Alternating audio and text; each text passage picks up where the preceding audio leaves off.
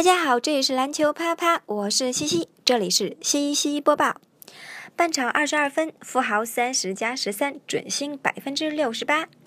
北京时间一月十六日晚，二零一五至二零一六赛季 CBA 全明星新锐赛结束争夺，南区新锐队以八十九比一百零三不敌北区新锐队。不过，南区新锐队球员富豪表现却相当抢眼，全场他先发出战三十二分二十七秒，十九投十三中，命中率高达百分之六十八点四，六罚四中，得到全场最高的三十分和十三个篮板。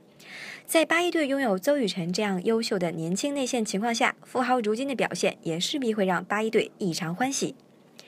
富豪出生于一九九七年八月，身高两米零七，体重一百公斤，司职内线。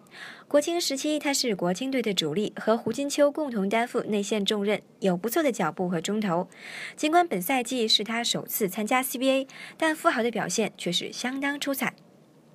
本赛季，富豪在场均二十五分钟的时间里，场均拿到十二点二分和五点九个篮板，场均得分甚至高过新人王赵岩浩。在对阵青岛和新疆时，富豪都曾砍下过职业生涯最高的二十六分。在八一队拥有邹雨辰和许忠豪两位准国手级别内线的情况下，初出茅庐的富豪用出色的表现为自己赢得了稳定的出场时间，获得了主教练的信任。然而，略显遗憾的是，南区的失误太多，加上下半场执迷于在外线找回手感，这导致富豪下半场接球很少。第三节他只有两次出手，最后一节富豪机会虽然不多，但只要有机会，他基本都能把握住。篮下强攻，反手上篮，罚球线位置中投，富豪将个人得分提高到了三十分。尽管手感不错，但无奈的是，富豪之后又没有机会。